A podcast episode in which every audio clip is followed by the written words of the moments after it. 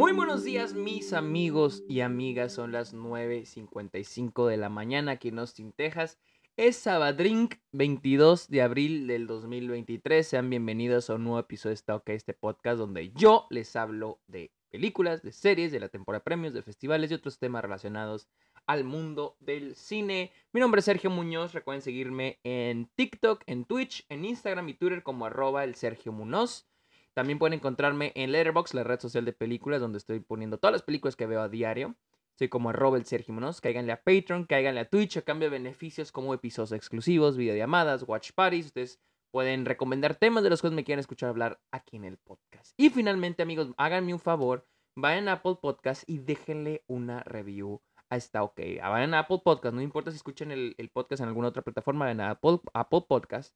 Busquen Está OK y déjenle un comentario. Hablemos de Bo is Afraid, la nueva película de A24, nueva película de Ari Aster, director de Midsommar y Hereditary, la cual ya está en cines. Y como siempre a mí me gusta hablar de las películas antes de haberlas visto, cuál era mi perspectiva, cuáles eran mis expectativas de lo que iba a ver.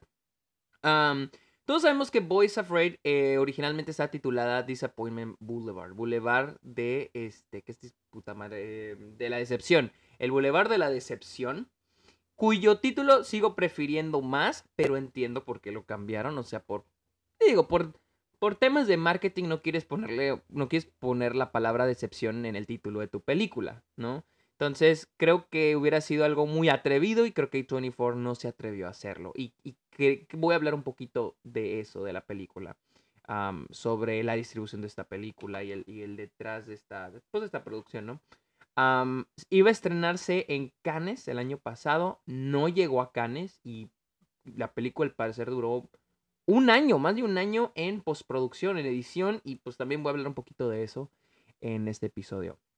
Y pues sí, la película, el tráiler salió allá hace unos meses, honestamente yo estaba harto del tráiler porque lo pasan a cada rato que iba al cine y estaba hasta la chinga, o sea, al punto de que ya ni quería ver la película, pero la fui a ver.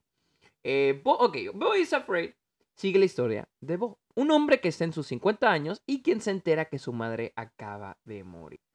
Es un hombre con mucha ansiedad y que decide embarcarse en un viaje épico para llegar a su madre, al funeral de su madre.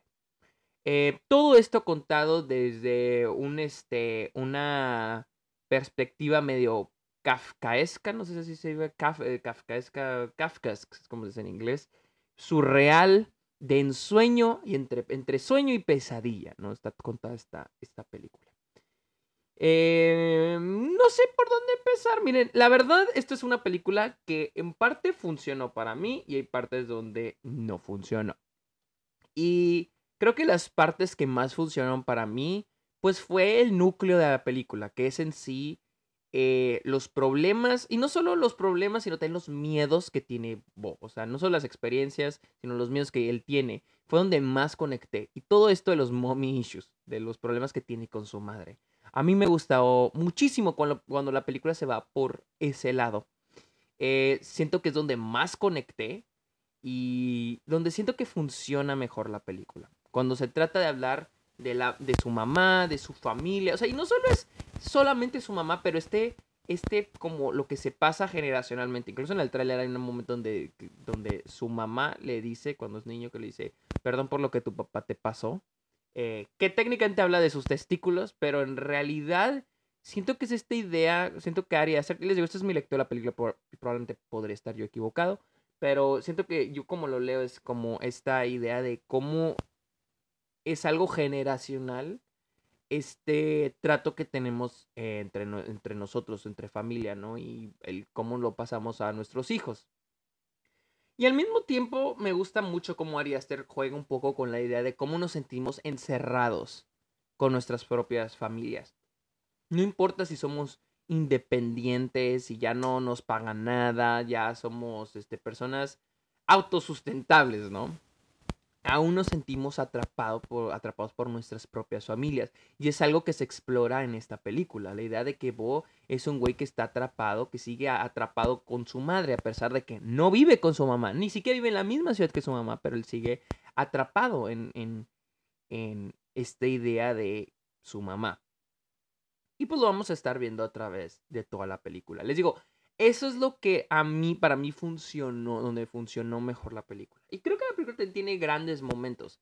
Eh, la película estructuralmente se cuenta de una manera medio episódica. Tenemos el primer acto, pues es cuando Bo está en su casa, en su departamento, tiene miedo que, va a ir con su mamá, pero la, el, ¿cómo se llama? El seguro de la puerta se rompe, tiene que buscar la manera para arreglarlo, pero tampoco quiere que nadie se meta a su departamento. Ese es el primer acto. El segundo acto es cuando termina en la casa de esta familia que lo está tratando de cuidar, pero él se quiere ir.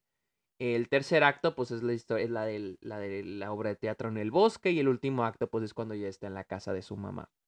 Son cuatro episodios, yo lo veo así, de manera episódica. Y honestamente, o sea, no, o sea, a mí creo que mi favorito fue el primero, pero tampoco es como que, wow, me encantó. Y es que aquí voy con el problema de la película. Siento que estructuralmente está muy bien contada, pero todos esos momentos tienen mucho que mocharle mucho que quitarle. O sea, la película, en términos de edición, y aquí la película no me encanta cómo está editada, porque tiene un pacing muy lento, pero no como algo, o sea, puedes tener una película lenta, pero funciona, pero para mí no funciona. Y, y, les voy a explicar por qué. La razón por la que siento que el pacing de la película, el ritmo que tiene, no funciona, es porque hay tantas cosas pasando y la película le da tanto tiempo a esas cosas que se va olvidando del tema central, que es los mommy issues que tiene Bo, los miedos que tiene Bo. O sea, siento que la película se desenfoca mucho, más en ese segundo acto cuando es lo de la lo de la chavita y la familia, o sea, entiendo, se habla mucho de las interacciones, familia, hijos, pero hay mucho ahí que se le puede cortar. También igual primer acto me gusta mucho, mi acto favorito, pero igual hay mucho que se le puede cortar. La película está llena de momentos que se le puede cortar, que se le puede desmenuzar a la película y fortalece más el mensaje. Les digo, la película tiene, siento que tiene un muy buen mensaje. A mí me gusta mucho el mensaje y la dinámica y los temas que toca la película, pero se sienten desenfocados porque es muy, o sea, se termina yéndose por otros lados, termina mostrándonos, termina mostrándonos más cosas. Ay, no sé si la película trata de ser como wow, qué loca está esta película, que lo personal para mí no, me, no llegué a sentirla así. Eh, porque siento que al principio es como que empiezas a verla y dices de que, ah, la verga, o sea, esto está pasando, órale, así. Empiezas a entender como que las reglas del mundo y te sorprende y chido, ¿no? Pero ya hay un punto donde, ok, ya, ya, ya, o sea, como que ya estuvo, ¿no? Trae ya un poquito más de sustancia. Y sí hay sustancia en la película, pero hay muchos momentos que que les digo que se pueden cortar porque nublan esa sustancia, nublan el mensaje de la película. Y ahí es donde me saca mucho. Y es que lo peor para mí es que es una película muy larga. Y yo no siento que sea una película que se justifique por ser larga. No es broma cuando les digo, o sea, yo noté cuando era la mitad de la película. yo pude decir, ah, este es el midpoint, vamos a brincar al tercer acto, estamos a la mitad de la película. Y yo, neta, no les miento que yo me quería salir de la película. Yo me quería salir. Pero un lado, una parte de mí me decía, no te salgas, porque está, yo estaba, digo, yo estoy seguro que me voy a sentir recompensado al final. La voy a terminar y va a haber algo muy chingón. O me va a emocionar, o va a haber algo, algo, algo. Y no. Desafortunadamente acabo la película y es como que, ya, es todo. O sea, y tú ves la última toma de la película, o sea, o sea, tú sabes que es la última toma, tú sabes que ya ahí se va a caer la película, pero una parte de ti dice, güey, que no se acabe, o sea, la puedes acabar mejor, o sea, quiero, quiero sentir algo. Y no, salen los créditos, ya, no, ya es inevitable, ya no puedes hacer nada. Y eso es lo malo, o sea, y les digo, no es, no es como que la primera vez que ocurra con una película, pero sí, este, lo que más me pues que es una película de tres horas, o sea, es una película que pasas tres horas ahí sentado, dos horas y cincuenta y nueve minutos, y no, o sea, acá si no te sientes recompensado, no sientes como que, o sea, no hay nada de impacto. Yo, al menos yo, y probablemente ustedes sí lo sintieron, o sea, tal vez, este, no sé, o sea, tal vez ustedes sí lo hicieron y lo sintieron los envidio, la verdad. Pero yo honestamente no sentí nada de impacto en mí. La película, y lo estaba platicando con unos amigos, la película ni, no es ni muy choqueante, o sea, que tenga un momento que, wow, no mames, qué pedo, ni es como que compelling de que, ah, güey, o sea, me pegó emocionalmente. Ninguno de los dos como para que haya estado tres horas ahí, güey, ¿no? O sea, y es, les digo, no es como que me queje, o sea, de que las películas no deben ser tan largas. Pero hay películas que necesitan más tiempo y hay películas que se le puede cortar más. Y es a lo que voy con lo que pasa, o sea, lo que puedo ver detrás de esta película. Boys Afraid, la tercera película de Ari Aster. Y hasta el momento la película más cara de A24. 35 millones de dólares costó esta película. Es la película más cara. Y entiendo, o sea, la verdad, mucha gente que, ¿cómo le dieron? Están muchos de que, ¿cómo le dieron la, este, el dinero a Ari Aster? Porque hay libertad creativa. O sea, yo lo entiendo porque Ari Aster le dio a A24 dos, dos de sus películas, o sea, dos de las películas más exitosas del estudio que es Hereditary y Midsommar. O sea, no lo podemos negar. Esas son dos de las películas más. O sea, top 10, ahí está Hereditary. Top 5 ahí está Hereditary. Top 10 ahí está Midsommar. O sea, entiendo por qué le dieron el dinero y entiendo por qué le dieron toda la libertad del mundo.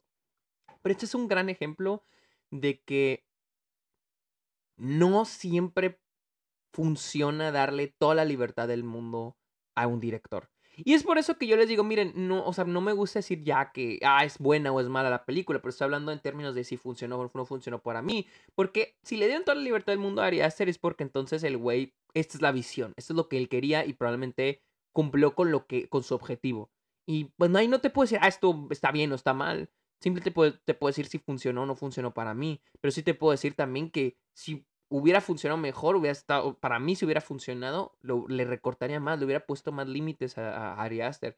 Y les voy a ser honesto, ustedes saben, yo soy director, o sea, hago mis cortometrajes y a veces, güey, sí necesitas que alguien te diga que sabes que hay cositas en tu corto que no funciona, puedes mejorar esto, puedes mejorar, porque a veces tú como escritor, Ari Aster, pues escribió la película, cuando tú escribes tu película, pues estás amas, güey, lo que estás haciendo. Amas lo que estás escribiendo, güey. Luego lo diriges y estás emocionado. Luego cuando lo diriges, güey, pues dices, güey, quiero que todo esto salga en la película. Pero a veces necesitas que alguien exterior venga y te diga, ¿sabes qué, güey? Es que no funciona, güey. Es que hay cositas que puedes recortar. O hay cositas que quitándolas haría, funcionaría mejor tu, película. Entonces, ah, esto lo veo en, en, en Boys Afraid. Y les digo, es una situación como lo que pasó con Magnolia de Paul Thomas Anderson, la cual de hecho es así me gusta un chingo. Magnolia se ve verguísimas. Pero es una situación en la que Magnolia le dio a New Line Cinema y Warner Brothers le dio Boogie Nights, que fue un super éxito en taquilla. Y ellos dijeron, ¿sabes qué? Ahora haz la película que tú quieras. Ten el dinero que quieras, haz la película que quieras. E hizo Magnolia. Es una situación muy similar.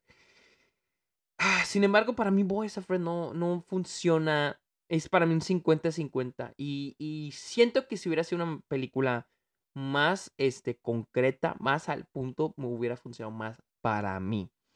Y puedo ver, o sea, la situación de, de A24, o sea, siento el hecho de que hayan retrasado la película, para empezar, el hecho de que le hayan cambiado el nombre de Disappointment Boulevard a Boys Afraid, entiendo, el, en términos de marketing no confiaban 100% en esta película para que tuviera el nombre Disappointment Boulevard. El hecho de que estuviera retrasada por más de un año Quiero creer que el estudio sí trató de recortarla, pero honestamente tal vez no encontraron la manera y dijeron, ¿sabes qué? O sea, y, y A24 es famosa por dejar morir películas, pero no pueden dejar morir una película con Ari Aster y Joaquin Phoenix, que ya técnicamente ambos son nombres. O sea, Joaquin Phoenix es un nombre gigante en Hollywood y Ari Aster ya es un nombre dentro de, pues vaya, el, el pool de, de, directores. Entonces, obviamente A24 no puede dejar morir esta película. Y, o sea, entiendo, o sea, la fecha donde la estrenaron junto con otras películas, así que Mario Bros, güey, la siguiente semana, ¿cuál es la, cuál es la siguiente semana? Eh, y el, el, mismo fin de semana que Evil Dead Rise, o sea, sí, veo A24 como que medio tiró la toalla con esta película, y es que lo veo, o sea, en serio, no hay manera de marketearla, o sea, y las películas, o sea, las películas es, o, o, es muy, o las películas para marketearlas, o son muy, este, eh, muy normales, muy este, no quiero ser normales, pero muy este, con, eh, tiene un nombre, este, ah, muy convencionales, son muy convencionales para, para dirigirla el marketing al público general, o son muy choqueantes, muy no mames, sí, lo que trata de venderte A24 con otras películas como para dirigirlo al, al, al target de A24. Y esta película creo que se queda en medio no siento que tenga un momento en que no mames, wow, hubo un momento que digas, ah, bueno, o sea, es una película muy difícil de marketear, siento que Tony Ford está haciendo lo que puede y creo que por ahí le, que no le está yendo tan mal.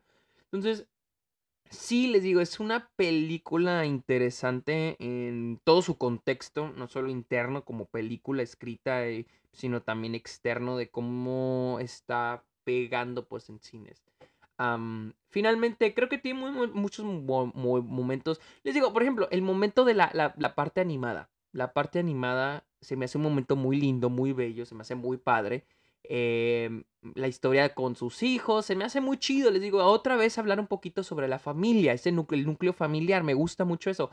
Pero hay un momento donde ya se está estirando, donde ya, ya se estira el chicle, se estira el chicle, se estira el chicle, es como que ya, güey, párale. O sea, mucho que se le puede recortar a la película. Muchísimo. O sea, yo fácilmente le puedo recortar entre 40 minutos y una hora a esta película. Y creo que funcionaría mejor. Pero repito, esa no es la visión de Ari Aster. Y aquí es donde. Y, el mismo este, Robert Eggers, director de Northman, The Witch y este, de, Lighthouse, él dijo: los directores a veces necesitamos intervención del estudio. Necesitamos que nos pongan un límite, que nos pongan las reglas. Porque a veces no todo funciona, a veces no todo lo que estamos proponiendo funciona. Y siento que es lo mismo con Boys Afraid. Pero bueno, amigos, eh, Boys Afraid está en este momento en cines. La recomiendo ver. Esta sí es una película difícil de recomendar porque les digo. Ah, o sea, y no, ni siquiera es pesada porque toque temas pesados. Simplemente es pesada porque es muy larga. Eh, o sea, como siempre, si en serio la quieren ver, vayan a verla. Pero repito, esta es una película que en mi vida vuelvo a ver. O sea, no tengo ningún placer de volver a ver. Eh, y les digo, no es que la haya odiado, solamente es. No sé, es difícil de ver. Y digo, no es porque, ay, wow, güey, está bien choqueante. No, o sea, simplemente porque tuvo un chingo, güey. Y no hay un momento donde te diga, wow, estuve bien metido en la película. Pero bueno, amigos, recuerden seguirme en redes sociales como arroba el Sergio Munoz. También cáiganle a Patreon, suscríbanse a Twitch, cáiganle a Letterboxd, donde estoy como arroba el Sergio Munoz. Y pues nada más, amigos, muchísimas gracias por escuchar este episodio. Que tengan muy bonito día. Bye.